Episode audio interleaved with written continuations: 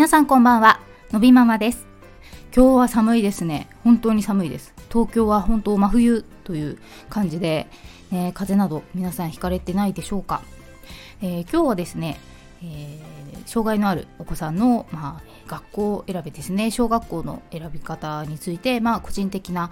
考えであるとか、まあ、あのそうですね。私が今こう決めるにあたり今まで、まあ、いろいろな方にお話を聞いたりとかしてきた中であの一つこう指標になっているものがありまして、まあ、そういったものをちょっとお話ししてみようかなと思います。でそうですね。私の、まあ、息子のび太くんはダウン症があって今年長さんなんですけども、まあ、あの折に触れてそういったお話したことはありますけれども来年の4月からまあ小学校1年生になりますね。ですので、えー、小学校にまあ行く。となった時にまあ普通の普通のという言い方はあれですけど、まあ、健常のお子さんというんですか。はあまあ普通にですね普通が多いけど 小学校はまあその公立の小学校に行かれる方はまあ通知が来て学区の小学校に行くというのがまあ一般的だと思いますね、まあ、あとは、えー、私立の学校に行くとか、まあ、国立とかあとインターナショナルスクールに行くとかね、いろいろな選択肢があるとは思うんですけれども、まあ、障害のあるお子さんはまあ一般的にはそのそうですね普通級という いわゆる一般的なあの級に行くお子さんもいらっしゃいますし、まあ、あとはあの特別支援学級といって、まあ、その地域の小学校の中にある、えー、少し配慮が必要なお子さんのあの特別な学級ですね。であるとか、あとは特別支援学校と言いまして、まあ、これ多分全国的に養護学校というところもあると思うんですけど、東京都の場合は特別支援学校というのがありまして、あのこれは東京都は東京都がえー、管轄してますので、えー、東京都の管轄になっていて、えー、それぞれの地域で学区がこれも決まっていて、あのそうですねその支援の必要なお子さんだけが、まあ、集まっている学校という感じですね。まあそのどちらかであるとかあとは、まあえー、特別支援教室という制度も東京都にはありましてあの公立の、ま、学校小学校の中に、えー、普通級に所属しているんだけれどもどうしてもちょっと苦手な、えー、例えば、えお勉強ですね算数とか国語とかを、え巡回してくるえー、特別支援ので、えー、指導ができる先生が来る日に、えー、その教室に行って、えー、まあ、補習のような形で勉強するっていうのが特別支援か、えー、特別支援教室というのがあるというのが、まあ、まあ一般的にそんなような感じで分かれているんじゃないかなというふうに思います。で、まあ、のび太くんは、えじゃあどこに行くんですかっていう話なんですけど、えまだ結論から言うと決まっていないというところですね。あのまあそうですね、早く決まる方もいらっしゃるのかもしれないけど大体皆さん、まあ、年が明けてまあ、1月2月とかに決まる方が多いように思います。なのでのび太くんもまだ決まっていなくてただその、えー、特別なその支援の学校であるとか学級に行くには、えー、私たちの自治体の場合はその、えー、就学相談というものを受けなければならないというふうに決まっていますので、まあ、そういったものの一連のものは、まあ、受けていて、え必要なやらなければならないということはやっているっていうような状態ですね。なので、あとは本当に結果を待つしかないっていうような状態なんですよ。で、この中、えー、就学相談自体が、まあ、えー、ないような自治体もあるらしいです。なので、結構地域によっていろいろと違いはあるみたいですね。で、まあそうですね、あの私たちがどういう基準でね、あの 学校選びを、まあ、しているのかっていうとこなんですけど、一番うんそうですねえー、っと今の環境というかで一番重視しているところとしてはうん通いやすさっていうのが結構あるかなと思っているんですよ。あのー、まあ、ご自宅から、まあ、通うまでの通いやすさみたいなものを結構重視していてで、あのー、特別支援学校の方だと,、えーと、学区の割でちょっとですね、えーと学区のその中の外れた場所にあるので、えーと、バスのお迎えは来てくれるんですけど結構遠くてそのバスに乗るところまでも遠いしバスに乗ってからも結構バスに乗らなければならないっていう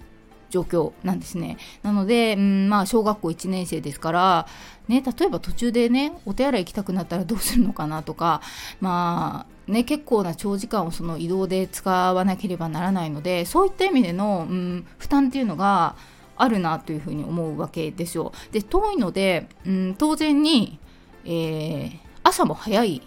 です。すごく早くて。であのそうですね。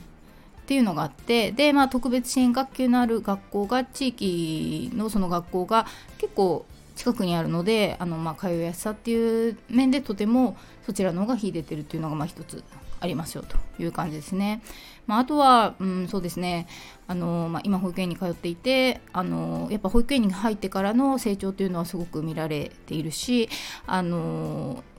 うん、できないことも当然ありますけど、まあ、あのずっとこう見てきたりとか、まあ、あとは主治医の先生であるとかあずっと見ていただいている保育所と保護支援の先生とかもあの支援級は向いていると思いますよというふうにおっしゃっていただいているというのもあってあの、まあ、いいんじゃないかなというふうに思ってるっていうところなんですね。ただまああその就学相談というものを受けた時の、まあ、教育委員会の判断としては特別支援学校が向いていますよというふうに、まあ、判断が出ているんですよ。なので、まあ、あのそうですねやっぱりあの箱が決まっている以上どうしてもそこで選別はしていかなければならないっていうのはあると思うのでうーんまあ事情は事情なのでそこはね大人の事情もあるしと思うんですけどまあまあそれはあるというのは一つあるんですけれども、まああのー、学校選びをそのするにあたりねやっぱりあの、少し前というかいつだったかな少しずつこう考え始めたのってうん年少さんとかも少し前ぐらいからかなたまに気にすることがあった時にまあその地域に住んでいるダウン症のある、えー、お子さんの先輩お母さんにまあお話を聞いたことがありましてね。でその時にまあそのお母さんの言っていたことがすごいごもっともだなと思って私は結構その言葉で、うん、今もあの判断をしているっていうとこがあるんですけど結局その、まあ、学校に通うのはあの子供だと思うんですけど結局えーとまあ、うちの自治体の場合だとその、えー、特別な配慮が必要なのび太くんのような子供は学校に送っていかなきゃいけないんですよね。えっと、特別支援学級に行っても学校に行っても、えー、送っていかなきゃいけないんですよ。でそうなってくるとうん大人のその事情というか親の都合というか、まあ、そういうのも合わせて考えた方がいいんじゃないですかねっていうふうに言われたんですよ。でもそれを言われた時に本当にそうだなと思って、うん、あの子供が中心にどうしても、まあ、当然なるのはなるけれど、うん、だからといってその全部を犠牲にするのも、まあ、ちょっと違うんじゃないですかっていうところですよね。あのうん。やっぱり大人親には親の人生があるわけだし、まあ、あのうちは両方仕事してますからまあその通いやすさであるとか負担であるとかって考えた時にもやっぱり通いやすさっていうのはすごくキーになってくるところなのであの6年間続くことだからやっぱりその長い目で見てもそこってすごく重要だなっていうふうに思うんですね。でやっぱりそのことがすごく私はうんそうだなって思ったし重要視しているんですよ。結局その全部子供のためにうん投げ打つっていうかもうなんか違うような気がしていて、うん、だからってあ全然責任を負わないとかそういうことを言ってるんじゃないんですよ。なんだけどうんその何て言うのかなやっぱりその近くにある学校と遠くでっていう風に考えた時にねやっぱり毎日送っていかなければならないのは親だからそこの負担をある程度考えるっていうのも大切。そしてまあ近くだからもし何かあった時に迎えに行けるいや行きやすさとかねそういうのだって重要じゃないですか。なのでやっぱりそういうところも鑑みて考える。でご兄弟がいたりとかするとそういう事情とかも出てくると思うんですよね。なのであのうんまあ家族がチームでやっていることなのであのまあ子供のためだけどイコールそれが家族のため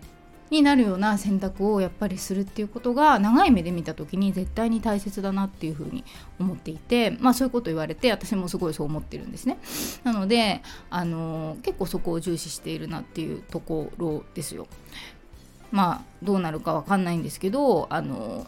そこをすごい重視して私たちは決めているので、まあ、近くの学校に行きたいなと思ってるっていうとこですね。でまあできないこともあるけどうん結局その向いてるか向いてないかって分かんないと思うんですよ行ってみないと正直それはどのお子さんもやっぱ一緒だと思っていてうんいくらじゃあ主治医や保育所とも支援の方がそう言ってくださってまあね長いタームで見てくださってる方が言ってること。そして私たち親もそう思っているけれどそれだって言ってみたらわからないじゃないですか。でましてや教育委員会の方とかがまあ本当に短い時間の中で 見ていただいての判断。だってやっぱ分かんないですよ。だからどっちが正解かなんてやっぱり言ってみなかったら言ってみなかったら分かんないと思うんですよ。そんなの誰だってそうじゃないですか。人生ってそういうもんだと思うし絶対ここに行ったらいいいいことばかりかっていうことは絶対ないわけだからどっちに行ったって多分後悔はすると思うしああやっぱりって思う時はあると思うのでもう仕方がないことだと思うんですよね。だからそうなってくるとやっぱりそういった、えーとそれ以外の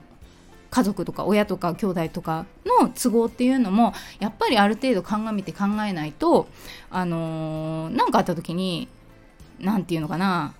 なんか全部あなたのに合わせたのにみたいな気持ちだって出てくるかもしれないし結構続かないような気がするんですよね。だからやっぱりそれは大事かなっていうふうに思ってます。なのでまあいろんなね本当に事情があって思うようにはいかないし思い通りにはならないのは多分皆さん一緒だと思うんですけど一応ね私はたちはそういうことを結構考えてるよっていうことを本日はお話ししてみました。ねまたあの今多分ね修学年長さんもうみんななかなかこんな決まらないような状態だと思いますけど、まあ、そんなことを今日はお話ししてみました。